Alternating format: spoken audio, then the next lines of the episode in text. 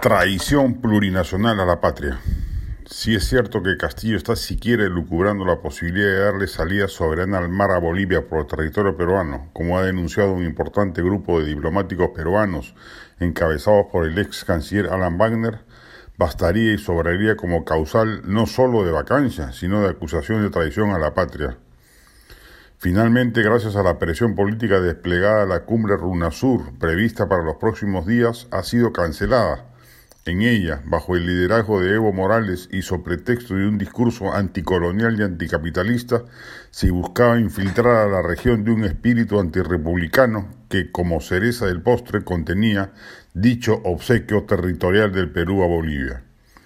No es broma lo que se está queriendo gestar, porque supondría la destrucción de las democracias representativas de la región, máxima aspiración republicana, y su reemplazo por asambleas plurinacionales que a la postre ocultan una vocación dictatorial como las que se aprecian en los países contaminados por su ideología de base.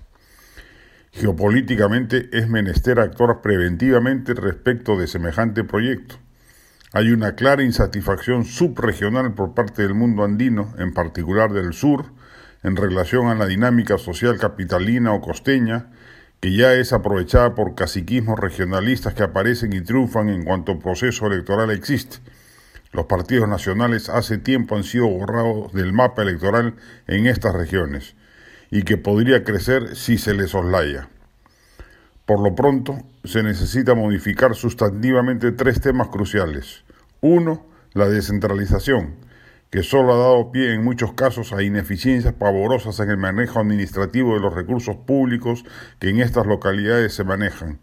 Dos, la legislación del canon y las regalías mineras que han permitido que buena parte de los dineros que provee la actividad capitalista moderna termine en los bolsillos de autoridades corruptas y no directamente en los de los que deberían ser beneficiarios.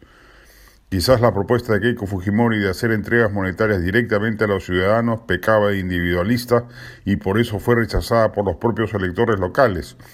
Pero el reparto directo soslayando a los gobiernos subnacionales es una buena idea que debería, debería cuajar, tal vez en favor de las comunidades y no de los individuos.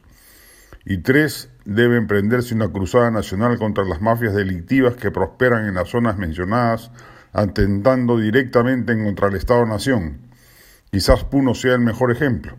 Allí coexisten el contrabando, el narcotráfico, la tala ilegal, la trata de personas y la minería informal.